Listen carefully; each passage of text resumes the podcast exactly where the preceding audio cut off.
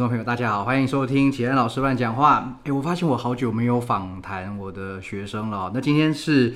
好久不见的优秀学生系列，今天很开心访问到我非常欣赏的一位学生，好，王子璇 Cheryl，你好，老师好，听众朋友好，我是 Cheryl。好，呃。突然之间就尴尬了起来。好，OK，好，那呃，Cheryl 是这个呃，我们在哪边认识的？中翻英课跟示意课认识的，对不对？对，上一个学期。对，而且就同一个学期，哎，是同学期嘛？同一个学期。然后两两门课都在都在我班上这样。对，然后嗯，大家知道，其实我翻译课教了这几年下来，我都会对非外文系的同学有一点嗯。特别会有印象啊，这并不是要说外文系就一定没印象还是怎样哈。那当然就是因为在我自己学翻译的时候，呃，不管是翻译学程还是翻译研究所，大部分都是外文系同学。我还记得我那一届翻译研究所的口译组跟笔译组，好像应该有七成左右是外文系的同学。对，所以对于呃外系的同学，我都会蛮好奇，说为什么你们要来呃要来学翻译？那而且。Cheryl 的背景其实非常的呃，算是特殊吗？那个路也算是有点曲折哈，所以你是先从，不然你就自己介绍好了啦。嗯，自己介绍。对，我呃大学是台大历史系毕业，然后我研究所目前是台大戏剧所二年级的学生，还没有毕业。嗯，然后今年考上翻译所这样子。对，然后就默默的今年就考上翻译研究所了，而且你是台大跟师大的口译组都是正取，嗯，然后你后来应该是选择念台大，哦，台大已经报到了，嗯，但是也犹豫蛮久的。OK OK，好，我们等下可以继续聊更多哈。所以你看哦，从历史系到戏剧所，然后又转换跑道到翻译所，其实我觉得这几个跑道看起来不一样，但应该也没那么不一样。不过我们等下等下再说哈。好吧，那我们可不可以就？从头开始讲好了哈，因为因为讲故事是这样，一定是从某一个时间点开始，然后我们往后讲，又会讲到一些根源的东西，又会往前讲，所以一下往前，一下往后，一下往前，一下往后，就有点像把整个呃故事把它拼起来哈。好，所以就开始吧。你当时怎么会想进历史系？呃，想进历史系，其实是我那时候是学测没有考好，所以我是考只考。分数到了，嗯，进去的，所以其实我进历史系的时候，对历史系在学什么，或者是历史系是怎么样的一个学科，嗯，很不了解。OK OK，嗯，所以那个时候是，一定是有一些科科系去选，对不对？哦，你说怎么会填到这个系这样子？对，应该是说我 数理能力非常差，我记得我那年只考数乙。数乙哦，我好像只考三十几分哦。那那听说我们那年好像也有比较困难一点。嗯，但我那年数乙只考三十几分，然后台大历史系当时是不采数学的，就是台大有一些科系不采数学，因为我如果采了数学。就不知道会去哪里，就说不定台大的科系就比较困难了，对不对？对，然后我高中又是社会组的，嗯，那个时候其实就有有明白自己对人文学科比起对数理还要拿手一点，嗯嗯哼，所以当然就会把比较没有采集数学的人文学科填在比较前面，OK，然后就落点刚好落在那边。哦，哎，这样还算蛮幸运的，就。我记得，我如果记错，然后有听众朋友跟我年纪差不多的话，可以提醒我，因为我记得那个时候，像像我跟你一样，我也数学很烂，然后呃，就是当然在考要要准备考考大学的时候，就是避开那些采计数学的科系，或者是进到那个科系之后还需要用到数学的，所以比如说像经济跟管院的几乎所有科系，对我来说都已经是绝缘了。那呃，但是我那年外文系也要采采数学，然后我记得其他的科系好像基本上社会组都是，我们那时候是国英数历史地理，没有公民，你们好像有公民对不对？有，对我们那年代好像还没有公民，然后就五科，然后基本上台大的一类组科系都是五科全才，然后那时候好了，不要再讲我自己了，好，OK，那时候就 好，OK，先反正就是上台大历史系嘛，好，那嗯，历史系大概在做些什么？做些什么？我觉得这个问题不太好回答，但是，呃，我必须说，一个高中生对历史的理解，到进了历史系之后，才会发现历史跟你想象的很不一样。哦，然后它是一个，呃，很有很多诠释空间的学科，嗯嗯，就是历史基本上就是被论述建构起来的，所以你就会发现，在里面不管是不同的史家或者是史料有不同诠释的时候，历史就会是不一样的样子，嗯嗯，所以历史基本上就是一个过去跟现代的一个交流，嗯，然后。这一点其实就是我进了大学之后比较理解的，因为我当然就是刚进大学的时候是以一个高中生学历史的眼光在看的时候，我甚至不知道历史系是文学院那个时候。哦，对，是进来之后发现你理解到他为什么是文学院这样子，因为每天就是面对很多史料，还有呃，可能史家写出来的论述这样子。对，而且我觉得。你刚刚说高中中学生好了，中学生学历史的逻辑，或者是这样，尽量不要贬低人家哈。就是说，应该说中学教育里面，大家会对历史的想象，可能就是背一些人名、地名跟年代。可是问题是我我自己的印象，就是呃，我第一次知道有那种你刚刚讲那种概念是前呃，你前朝历史一定是后朝历史写的。那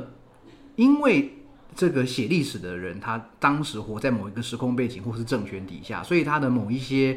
对人物的刻画或对事情的描写，一定就必须受到某种程度的限制，就不能说把那个真相或者是全貌全部都写出来。这一点我好像是在我我我高中时期历史老师，嗯。吴老师哈，就是人人字旁，然后在一个数字呃一二三四五那个吴吴老师啊，那他当时就给我们这样子的概念哈，所以我想这个可能是我记得有一句话是不是叫做谁掌握了现在，谁就掌握了过去，然后谁掌握过去，谁就掌握的未来，好像是乔治威尔还是谁写的吧哈，所以这个也是慢慢的到了我也不知道什么时候啦，就比较自己自己明白了这一点哦，所以我想就像你刚刚说的，对于嗯。有些对历史系可能比较陌生的同学或者是朋友的话，他真的不是只有嗯年代或者是人名地名而已。啊，还有没有其他的可以跟我们分享？你发现呃很不一样，跟一般人想象可能很不一样的地方？嗯，我觉得大家会提到历史的时候，可能会觉得我们为什么要这么？关注过去，或者是沉湎在过去里面，嗯，就是当大家都在在在研究可能未来会有哪一些趋势，会有哪些新的科技出来，我们会有什么改变的时候，为什么历史系还在挖以前的东西？嗯，但是我觉得这个其实是，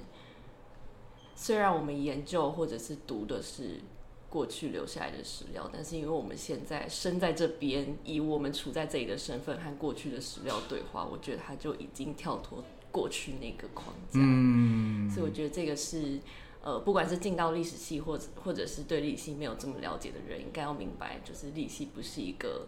沉浸在过去的科系，而是一个我们要明白我们是从哪里来的，嗯，也才有办法接上我们现在想要去的方向。没错，这我认同。我想到有一个 TED Talk 上面应该蛮有名的演讲，是吕世浩老师他讲的学历史的大用。嗯。我个人啦哈，当然等一下问你对这个演讲的看法，但我个人是蛮喜欢他呃在在里面讲的这个概念，就是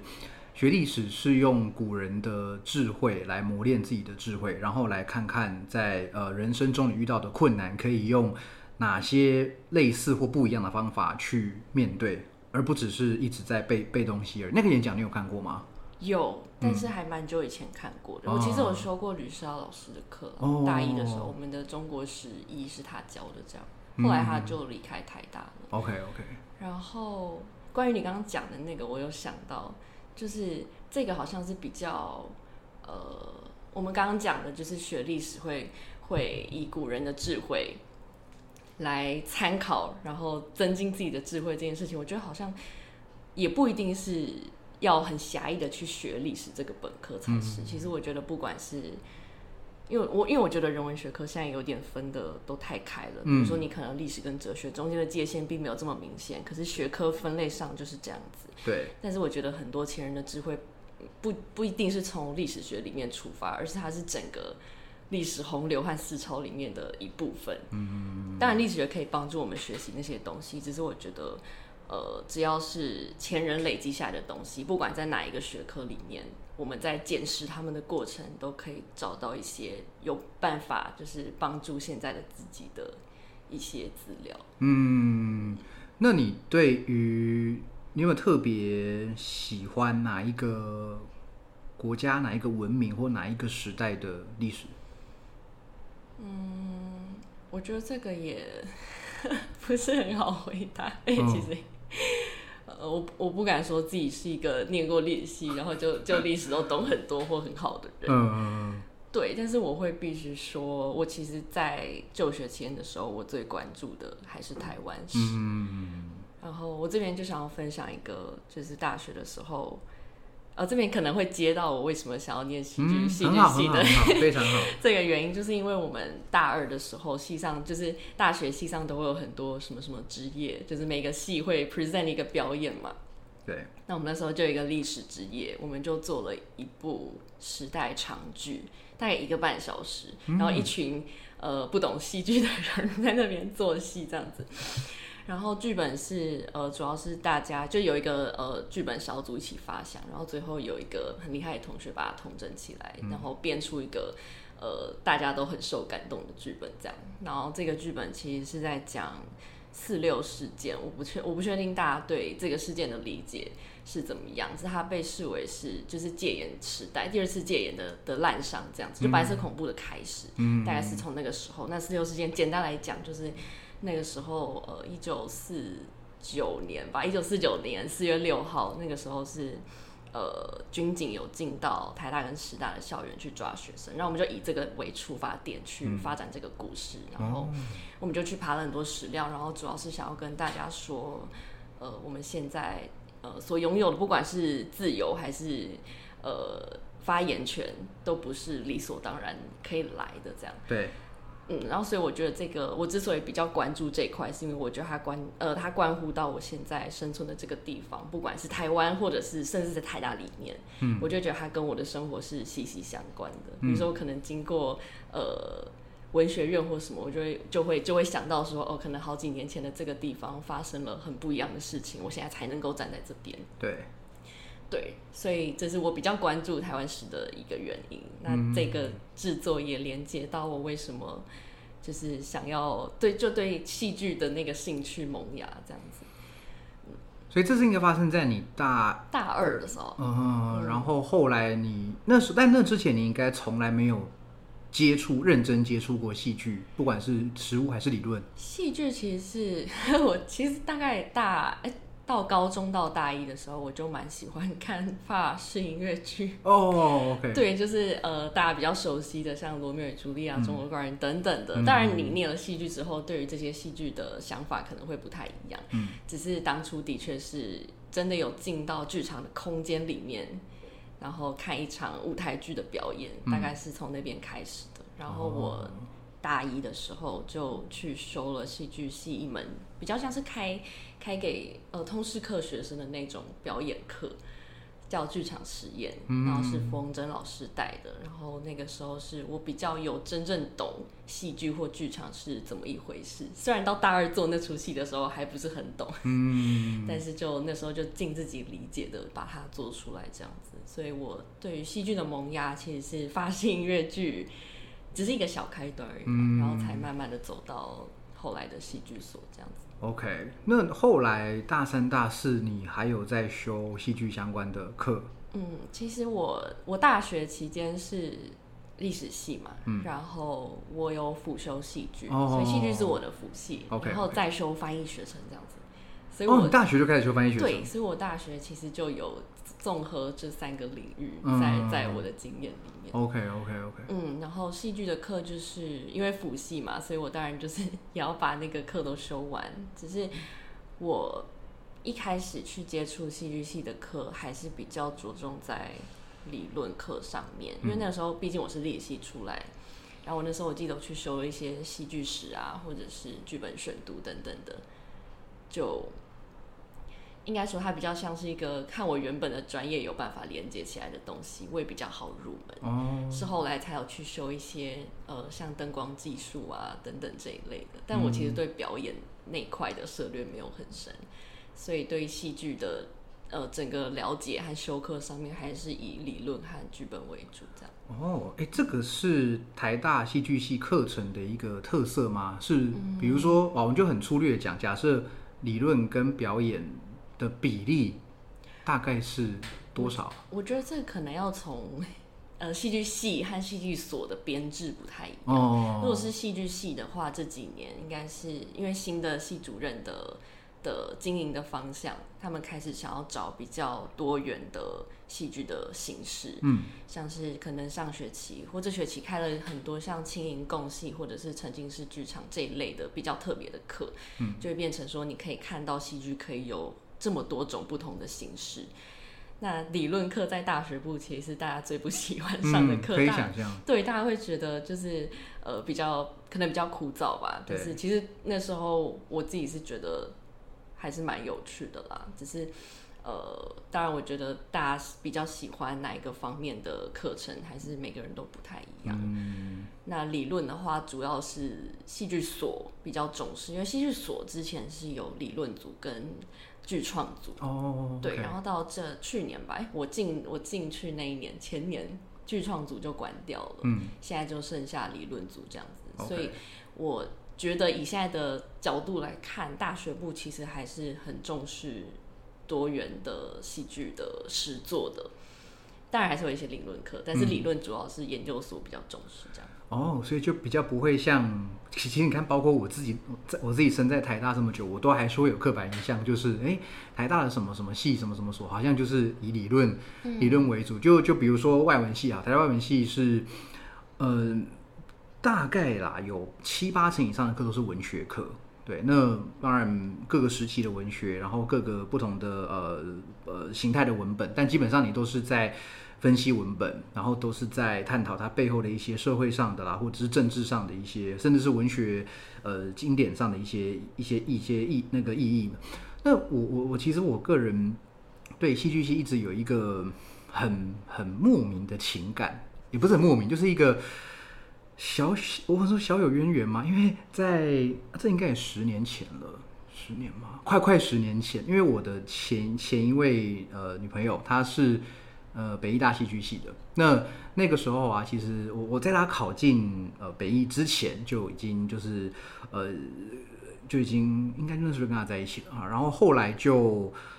有陪她去看一些舞台剧，虽然我。就是不太记得了当时的内内内容场景是什么，但是有看过一些舞台剧，然后比如说我印象比较深的，好像是台南人剧团，那时候是蔡伯章他导的一一一一部，我真的忘记内容了，但 但反反正我就是对那那那一出印象比较深刻，不过那那也非常非常久以前了。然后以前就是对戏剧系的印象就是呃。因为他知道北医大就是一个很很适合观光的地方嘛，然后他那时候在在学校，有时候就是要去呃，比如说接他下课，还是说陪他去什么什么之类的，所以我就蛮那时候蛮常跑跑那个那个地方。所以在台大也是一样嘛，就是说你们可能会比如说排练，或者是呃那个时间都会蛮不固定的嗯。嗯呃。我我自己个人的话，因为我参与的制作比较少，不管是比较大型的，或者是课堂的呈现，但是因为我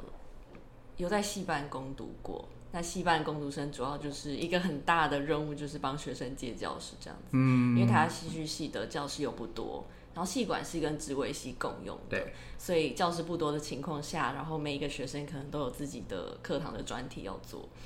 就会需要常常来戏班，就是看还有哪些教室空的，然后提早接教室去排练这样子，所以大家都有自己的一套 schedule 这样。哦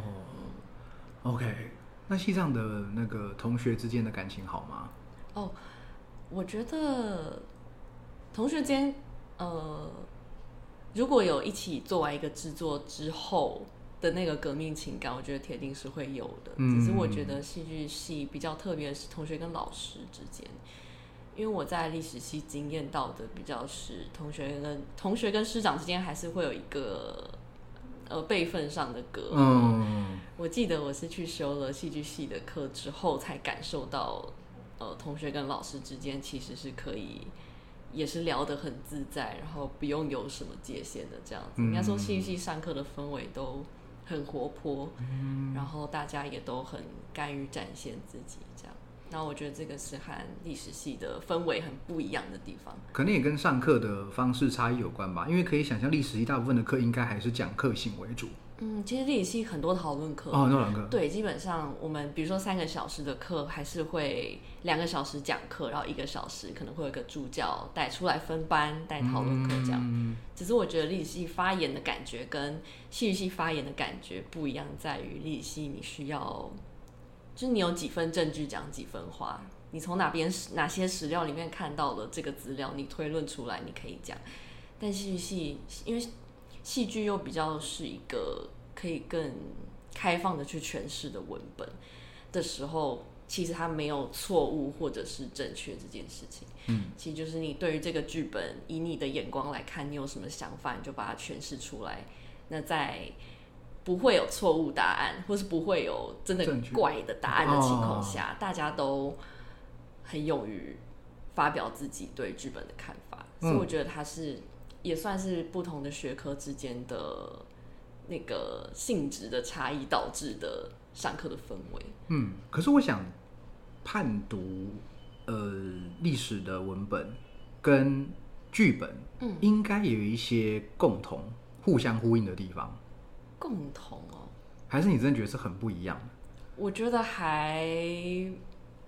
我其实觉得还蛮不一样的。OK OK，当然不能说判读剧本比较不学术，或者是比较不严谨，因为判读剧本，我其实觉得读剧本也还是有它的门槛在。剧本其实不好读，嗯，只是读剧本的时候可以更呃感性的去理解它，因为大家可能呃。大家可能会想象，比如说你在读一个剧本，你要用一个很分析的眼光去看的时候，你才能看出它里面的那些结构或者是安排。但是其实我自己读剧本的习惯比较是让感觉先来，嗯，就是你读完之后，你感受到哪些东西，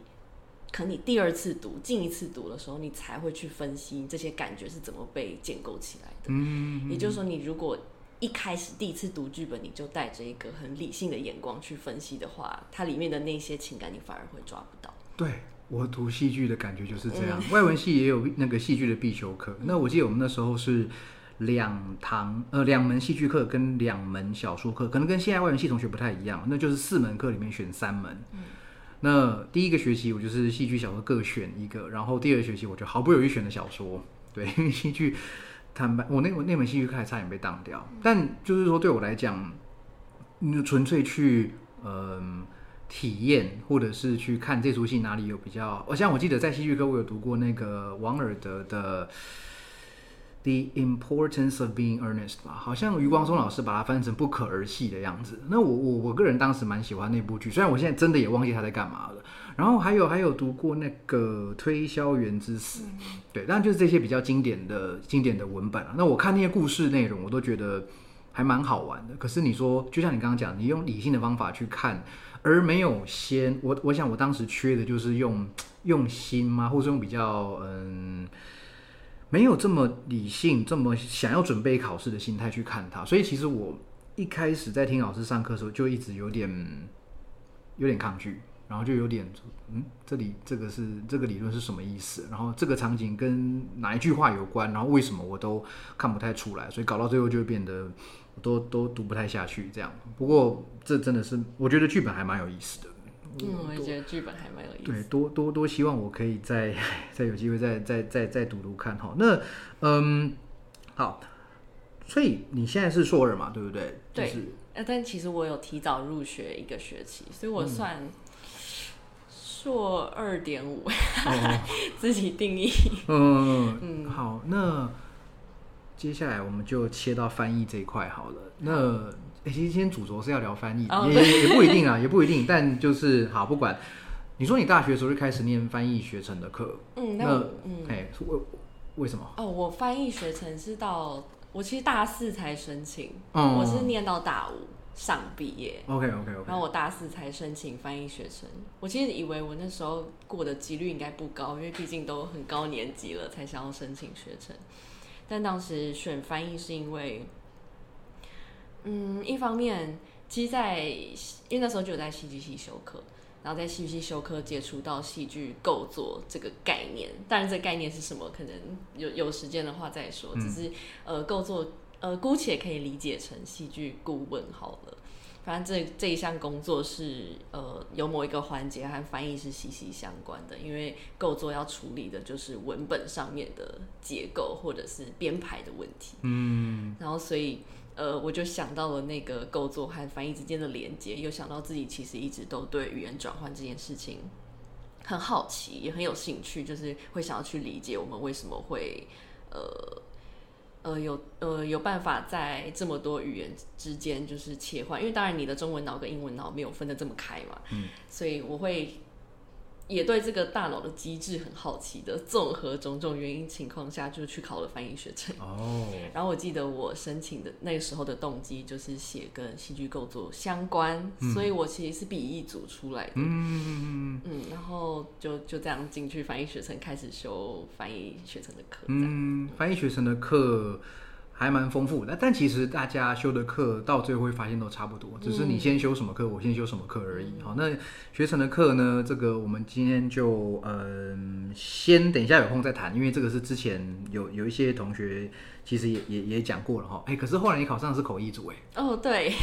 好。呃，中间一个转折其实就只是我当然进去就是先修比较基础的翻译实作啊，嗯，呃。笔译上面的课，嗯，那口译其实就只是我有一天在逛台大课程网，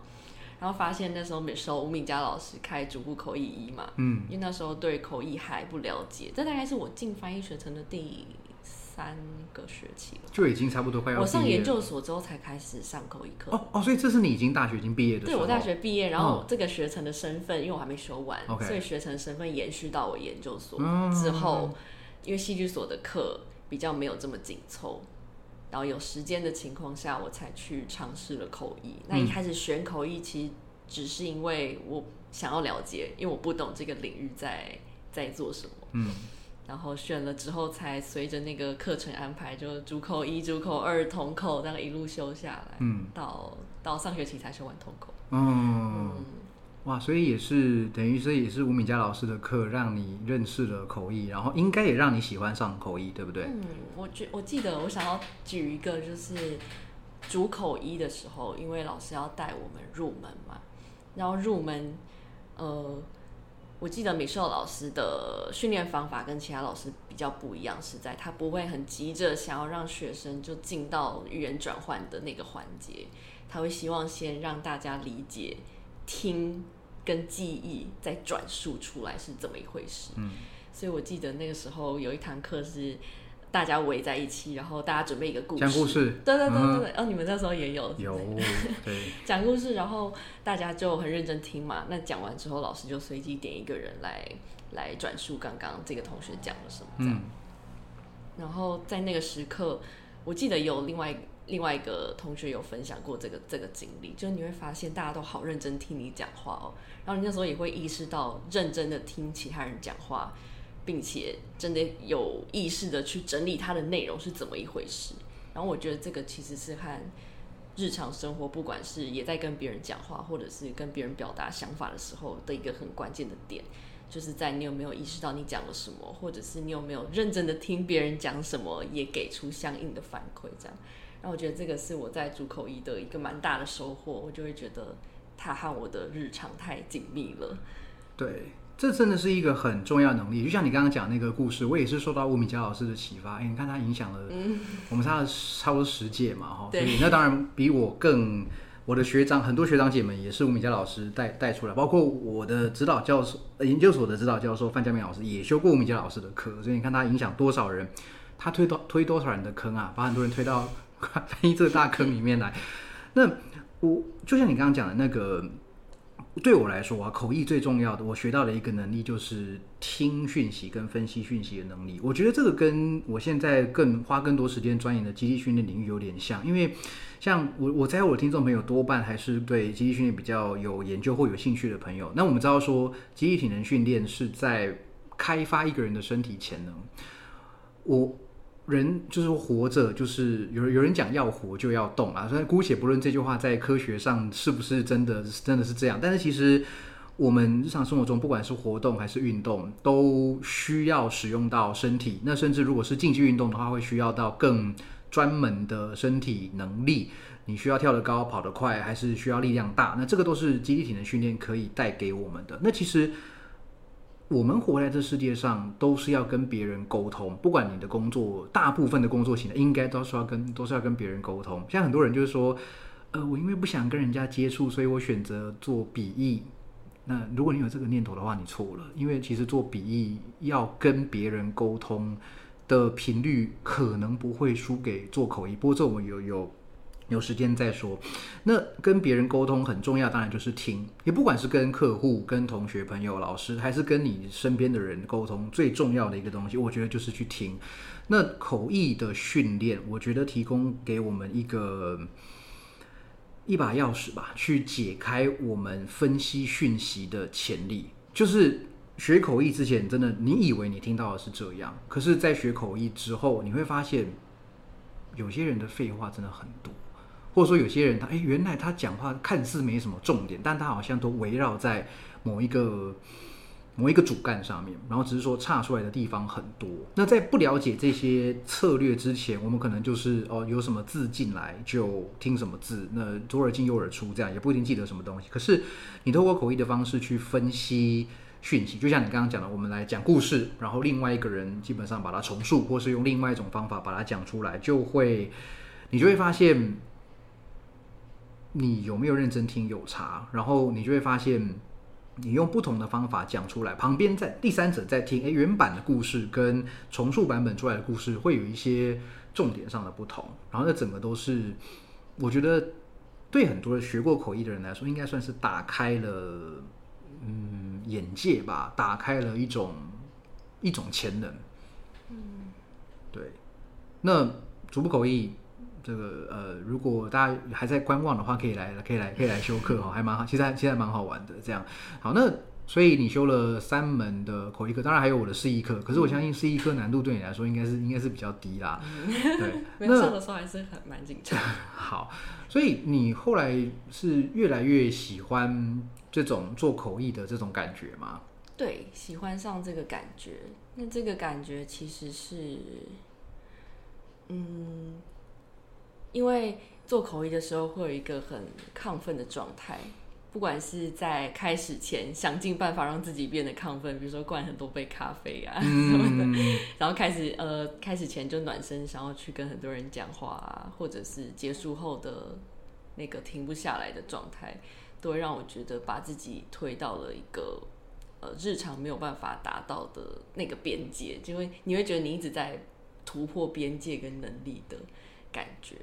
然后我就会，嗯，比起笔译的话，当然笔译还是还是喜欢，毕竟也是也是语言转换，嗯，只是做口译跟做笔译是不同的逻辑嘛，就是也不会说喜欢口译就比较不喜欢笔译，但是口译的这个状态是我觉得比较难在日常中去发现或者是经验的，所以会特别珍惜每一次做口译的那个感觉。哦，嗯，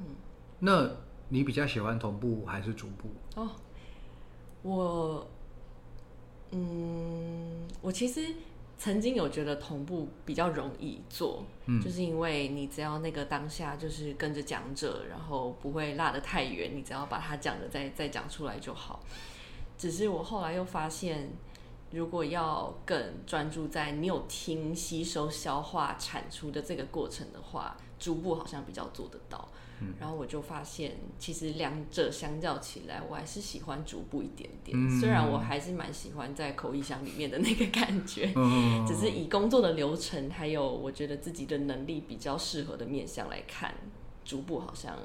我比较可能比较擅长一点。嗯嗯，对，这个我好像跟你有点相反，就是我一开始是觉得逐步比较适合我自己，或者是因为我我自己本来就属于。可能舞台型的人吧，我从小到大不知道什么叫 stage fright，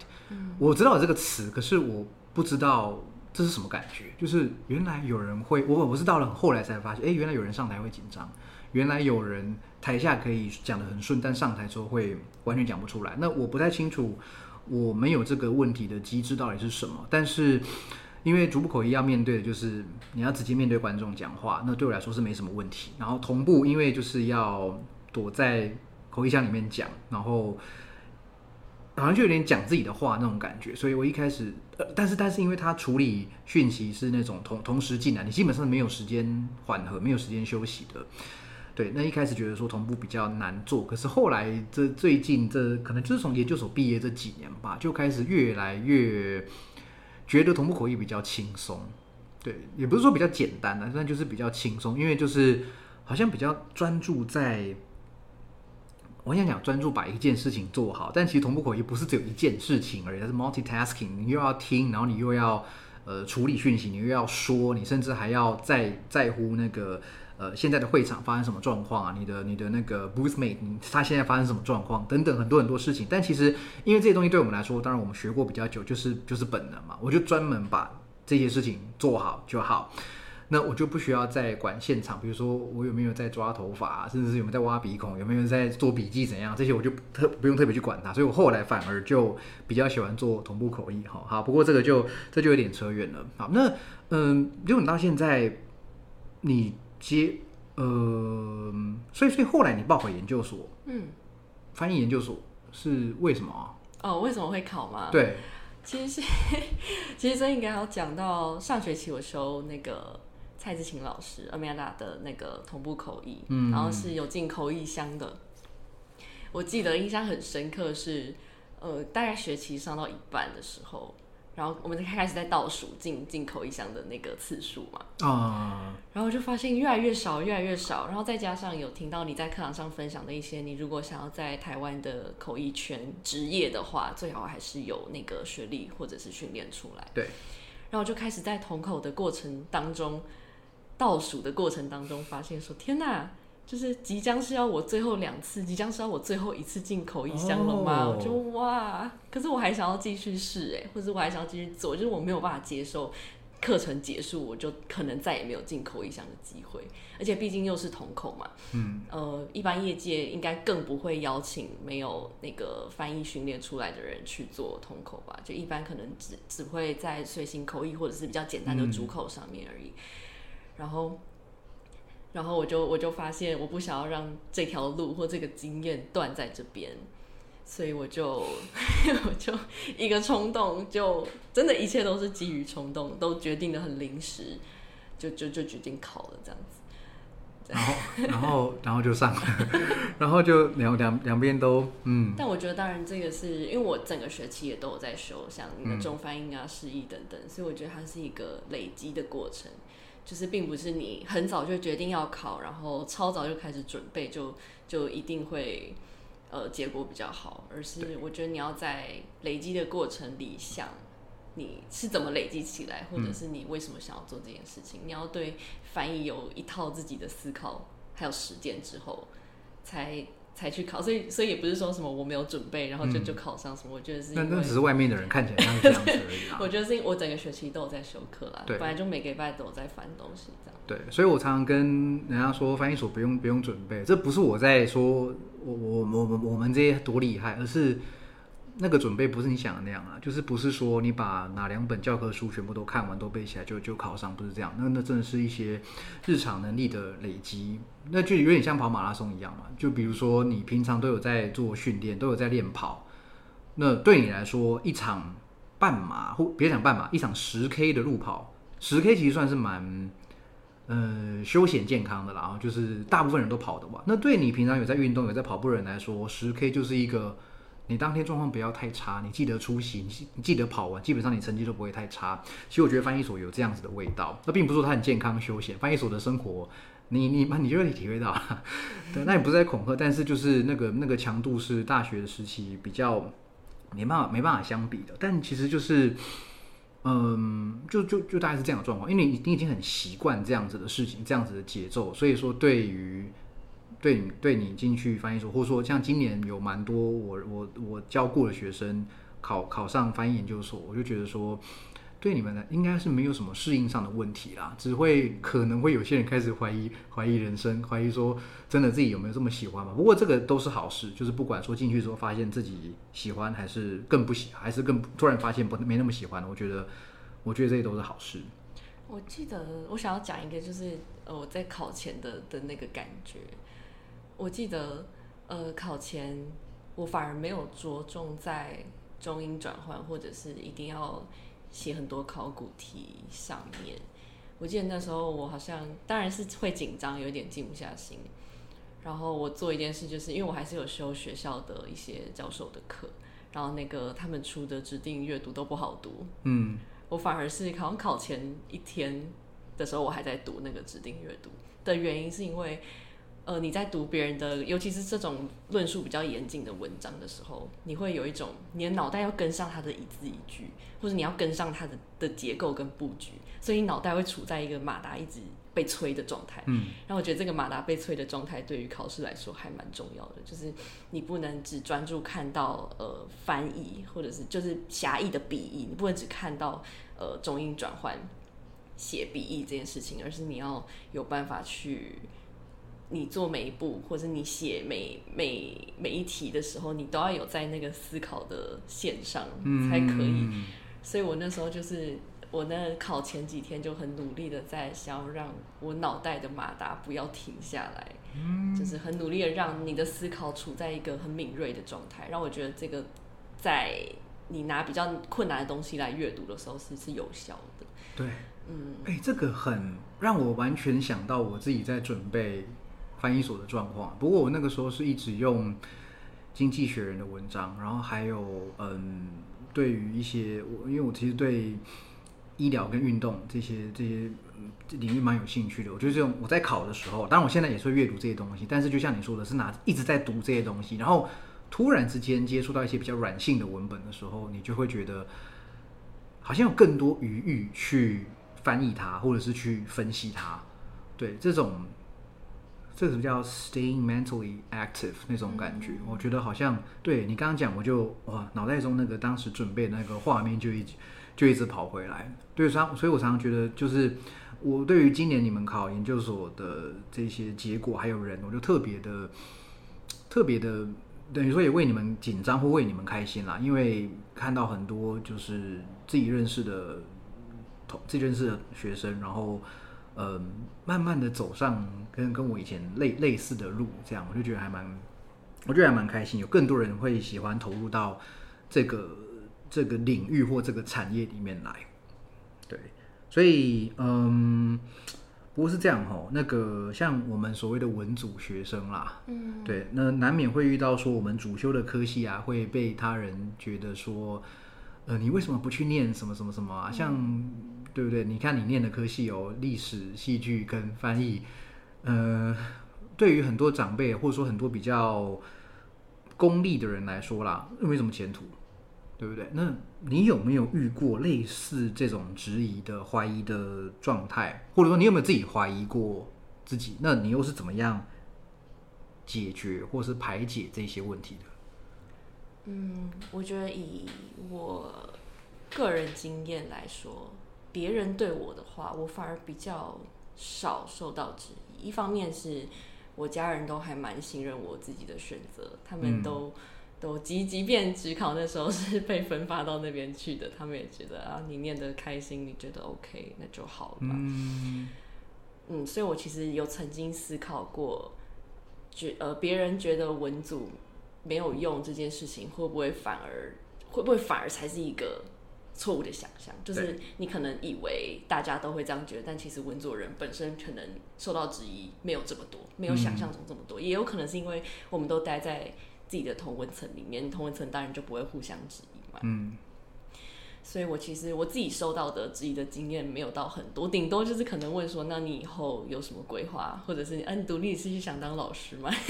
顶多就是会收到这一类的问题，但是呃。这些通常聊过，或者是我跟他们分享我都在做什么，我最近在想什么，这些之后，那个质疑就比较会会消退。嗯，那我自己的话，我自己的话，其实说没有质疑过是骗人的，因为你绝对在不管是各种选择，或者是呃交叉口的时候，你都会想，如果我当初没有这么选，或者是如果我当初去了别的地方，会是什么样子？对，但是。另一个方面又是因为我是一个不太容易后悔的人，因为我相信我人生做的每一个选择，我如果再把自己放回到那个时候，我应该是会做一样的选择。然后我也觉得一路走来，我其实都蛮有，嗯，不能说成长的很快，也不能说成长的很多，但是我有在意识到自己每个阶段不同的改变。那我觉得人文学科带给我的，其实就是。我其实也想要分享，拉回我们今天一开始讲到的关于捡拾前人的智慧这件事情，因为这这个这个概念，我在呃前前几个学期也听了我的那个教授，他有跟我分享，就是说这件事情他到他念博班的时候，他才意识到，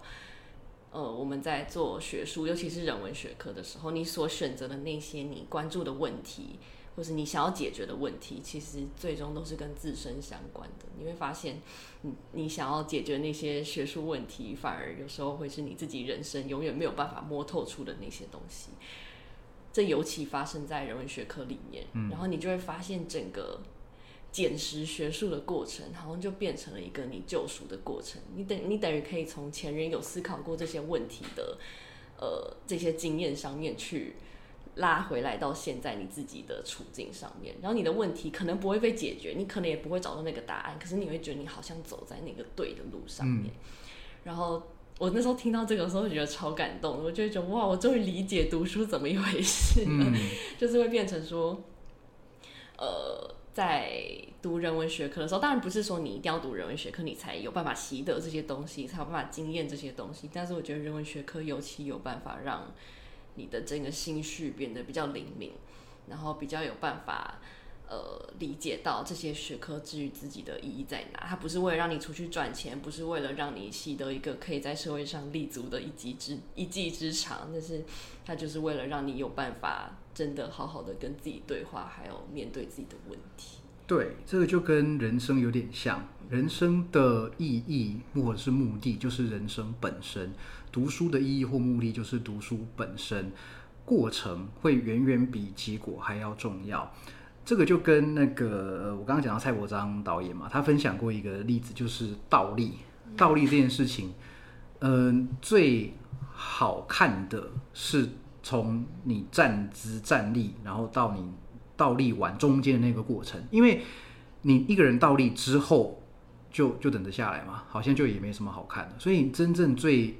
呃，让人目不转睛，真正最精彩的部分就是从他一开始来到那个体位，然后慢慢把脚先抬上去，然后重心转移，然后慢慢整个人到倒立的那个过程，那才是整个整个倒立这件事情的精华。其实有时候跟其实好像旅行跟人生也都是这样嘛。旅行你今天为了去某一个景点，你为了看某一个地方，但你你会发现。比如说，这是一个你要走一个小时的路，你才能看到的一个景点。但其实回头想，你会发现说，好像看到了那个景点，很很很开心。可是你事后回想，会觉得最印象深刻，或者说改变你最多的，反而是中间那个辛苦摸摸索的那个过程。我想这个才是一个比较没有这么功利嘛，或者说没有这么局限的一种一种思考方式。所以我想，你说的这位老师讲的话。跟我我我最最近几年真的有在嗯听过的说法，或者说嗯比较，我是用这种方法来说服我自己的。因为坦白讲，对我来说，我也看不到到底这个尽头或者是目的是什么。像我我也是嘛，我就我刚才问你文组的问题，那这个东西是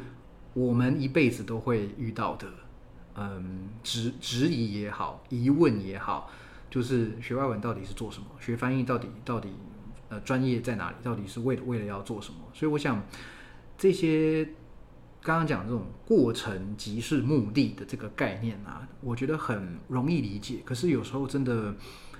走过了一遭之后，才会啊这样讲好老，不要再这样讲。就是 走过了之后，你才会发现啊，原来之前那个老师讲原来是这个意思。之前那个谁谁谁分享过这个啊，原来我现在终于。终于体会到了，我觉得会有在某些时刻，你会意识到你所读的，或者是你所和不管是老师或同学讨论的这些呃人文学科会经历到的问题，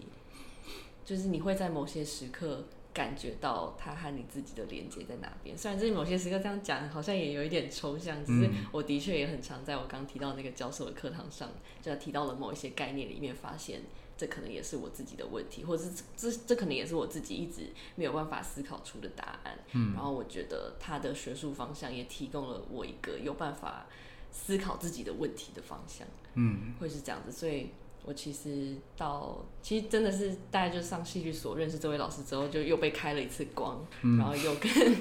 更有办法就是理解自己为什么要在这边读这些书啊，至于自己的意义是什么这样子。我今天本来是要开心的闲聊，呃，默默就走走到这个份上。好，不过没关系，我觉得，哎，我你知道我的 podcast 节目是放在教育类的，我现在觉得完 完全没有问题。对对，就是我我很很多很多我爱听的 podcast，或者我朋友自己开的，都在比如健康类的，健健就是哎健身跟健康应该同一类，然后有有的朋友在做饮食的，那或者是。有些朋友做那个英英语教学，当然在教育类嘛。那我就是想，我这这个节目到底是如何定位我自己呢？那反正我就是因为我自己认为自己是一个老师，但是不不不一定是说在在学校还是在健身房还是在哪边，反正我就是一个老师，所以我把我的节目定义在教育类的。那我觉得只要听众朋友能够从任何一集节目中你听到的任何一句话或任何一个概念，如果能够稍微让你改变，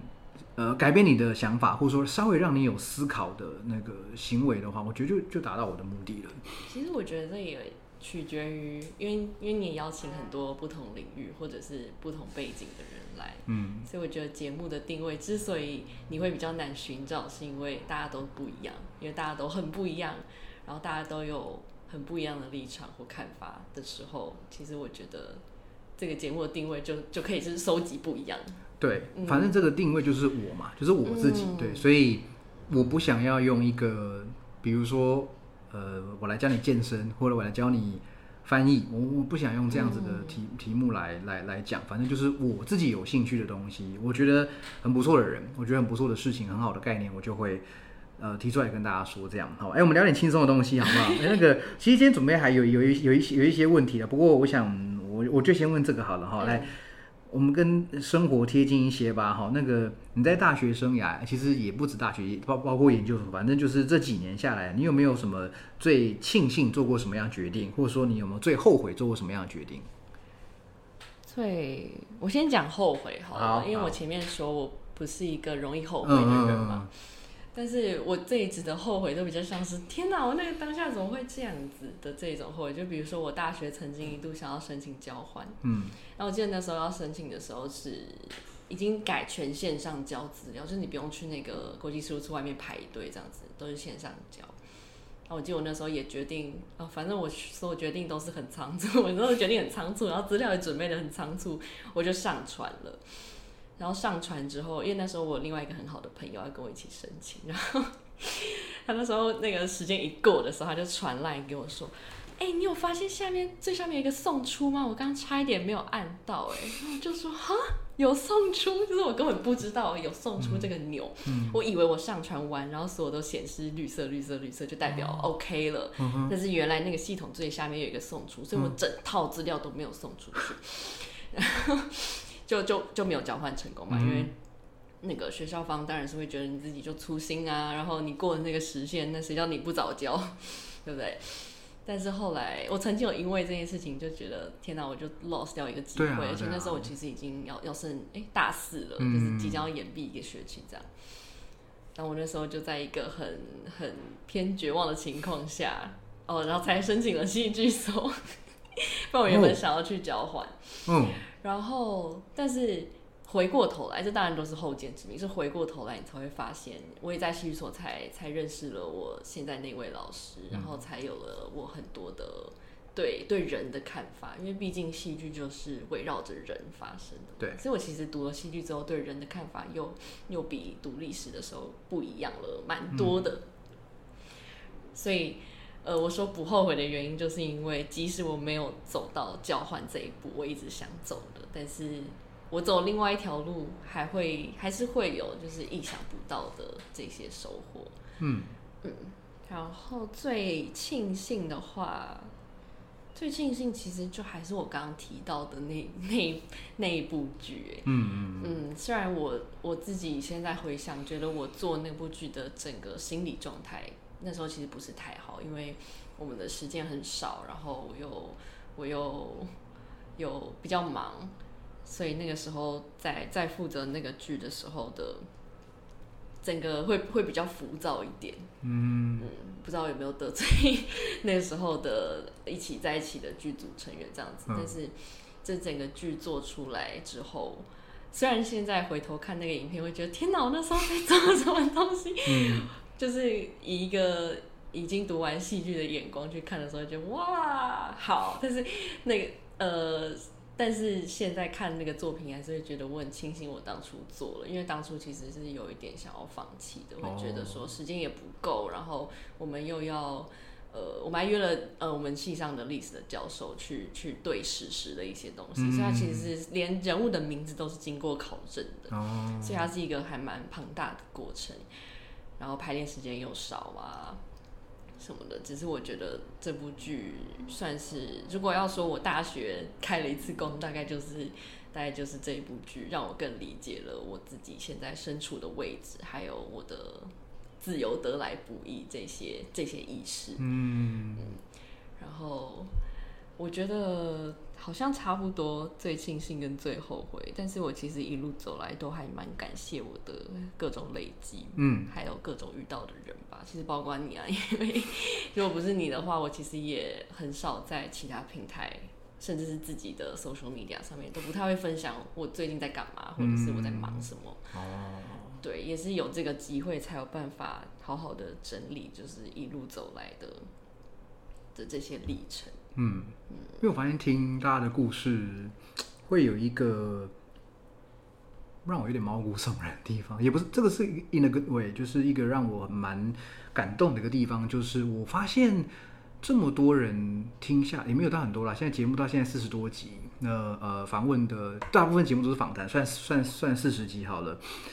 我发现大家都有一个共同点，就是身边的人比较不会。硬性的去说要把你拉到某一条轨道上，就好像你讲的，你想念什么科系，或者是说，也许啦，五年后，嗯，你就业要多久啊？好，随便啦，随便讲，三年后好了哈，你真正完全脱离学生身份之后，你要选择某一个就业方向，或者是你再过几年之后你要再转换跑道，这个这个都很难讲。那我访问的人里面，好像在这些所谓的转换啊、跨领域啊，还是。呃，所谓任性的决定这方面都没有遇到太多的阻力。然后你知道吗？我在听到你们这些故事的时候，我不断想到我的父母亲，他们就是从来没有给过我任何的阻力。因为我也我也不知道因为什么啦，他们可能心脏很大，很很大颗还是怎样。但是真的，我要选什么科系，我要转系，我要考研究所，然后我其实。本来有想过要攻读博士班，然后就取得教职之类的，但是到了现在还是在做一些看起来比较任性的、比较所谓的看不到未来的那种打工性质的工作。那我的家人是从来没有给我，呃，当然他们有表示说希望我怎么样做啦，但是从来就没有很言辞的说，或所谓所谓所谓情绪情绪勒索，从来就没有，或者是从来就不会说，哎，你你如果不去念某科系，你学费自己出。或者是说你生活什么东西你就自己自己想办法。我发现我身边的人好像大部分都跟我还蛮像的。我觉得我们算是幸运的一群人，算是比较嗯为他人负责也为自己负责，那会走的比较无怨无悔的一群人。所以我每次听到这些故事，就是每次自己我又会想到以前的很多很多画面。所以说，我觉得在访问。嗯，在在访谈的过程中，也算是重新用不同的角度，用别人的角度来认识我自己。我觉得这对我来说也是很快乐、很快乐的事情。而且我觉得大家都喜欢听故事，嗯，对。所以今天如果开一个主题叫做“同步口译与逐步口译的差别”，我们可以讲很多。嗯嗯。可是应该没有人会听到，现在已经五十九分钟，没有人会听到这时候。对，所以我觉得以故事的形态来在讲，不管你讲自己的。还是听别人的，你会有一个重新认识自己跟重新认识这个人的机会。对，哎，所以你接下来就是先进行翻译所的学业，对不对？对，呃，台大西语所其实近年开了一个新的毕业条件，就是你可以翻译剧本毕业。嗯，对。但是翻译剧本，其实你中间要取得资格，取得呃对方愿意授权给你翻译的这中间来回过程，可能就会需要一段时间。嗯。嗯，然后我其实也也是想要走这个管道毕业，但你不是只是要翻译啦，你还是要做剧本分析，还有脉络的爬书这些。嗯，只是我在想，中间这个取得授权的过程，应该刚刚好可以 拿来塞翻译所训练的这些课。嗯嗯，所以我打算是戏剧所，我可能会先休学，然后先专注把翻译所的课业完成。之后在良辰吉时的时候再 再毕业这样子，嗯，因为毕竟我其实之前也有兼职，就受邀兼职做过一些剧场圈的算艺术行政类的工作，然后其实发现不是不能做，但是不是自己最想做的这样子，所以才想要帮自己找另外一些可能。那这个其实也是当初考口译所的其中一个原因，嗯嗯。然后，我有点想要再分享一个我们之前有讨论过的关于口译员跟跟剧场训练之间的这个连接。嗯嗯，就是因为我曾经也会觉得，当口译员会不会你在公开的场合或者是比较比较大型的重要场合说出的话都不会是你自己的话，因为你。在诠释别人的语言嘛，虽然是用很中立的状态，然后我就会担心这件事情，因为我又是一个也蛮喜欢 讲话的人，然后我没有办法接受我没有办法说自己的话这件事，所以我觉得这好像累积下来会成为口译员的一个长期的心理矛盾嘛，所以这个这件事情其实在我报考翻译所前困扰我很久，嗯，让我想我到底适不适合走这条，或者是这条是不是我该走的路。我会不会之后心理矛盾起来，就就又想转跑道？嗯，然后这个时候，我就这时候我又去跟我的教授聊天了，就是那位教授，然后呃，他给了我一个，也是也是把我点醒了。他就会发现，呃，口译员的职业时候的亢奋状态是很有趣的。然后这个亢奋状态其实和演员在台上的状态有一点相似，当然不能说一模一模一样，因为毕竟演员的工作呃情绪劳动还是比较大。那口译员其实会处在一个比较中立的状态。嗯。可是我们，可是我们也不会觉得说，哦，演员你永远在演一个别人，在台上演另外一个角色，你就永远都不不能懂自己。反而演员在经历了这些呃带入其他角色的过程之后。他们每一次都是一次一次的在更认识自己，嗯，然后我就反过来想，口译员其实某方面来说也是这个样子，就是你会以为你在那个亢奋状态里面说的都是别人的话，都不是你自己的，但你会发现你在那个状态里面反而可以发现自己的很多不同面相，对。然后我觉得这个是和演员训练很很相似的东西，嗯，然后这个就让我回过头来。比较不会去担心说担任口译员之后会不会都说别人的话等等的，因为其实也可以就把它视为一项工作嘛。对，嗯，然后你平常也还是可以像这样和和其他人一起交流，说一些你自己的想法。对，嗯，所以我就觉得这是这一方面是我发现的口译员和演员训练可能比较相似的地方，另一方面是我觉得自己在走口译这条路的时候比较。有办法去舒缓心理矛盾的一个方法。对你讲这个，我分享我的经验好了。我没有演过，就是所谓的舞台舞台剧，就当然其实只有之夜的时候，就是嗯嗯，就是演演那种职业的戏剧啦。那我自己做口译的经验是。大家会以为说，就像你讲的，口译员是讲别人的话，有点像传声筒的概念。可是随着我们的经验跟能力越来越成熟之后，我会发现我越来越能够融入某一个会场的当下。因为其实任何一个会场，任何一个需要口译的场合，一定都是不少人聚集的一个地方。一定是有人要传达讯息的地方。那在人传达讯息的时候，一定就会有一些政治跟权力的那个位置。比如说，在台上台上讲话的人是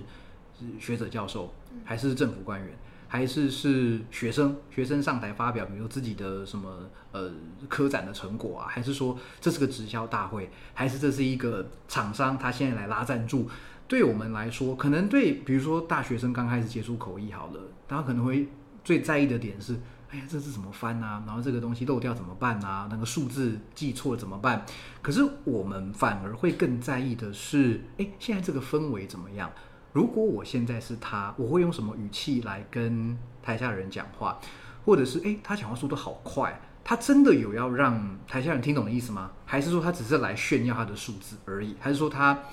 我们就会发现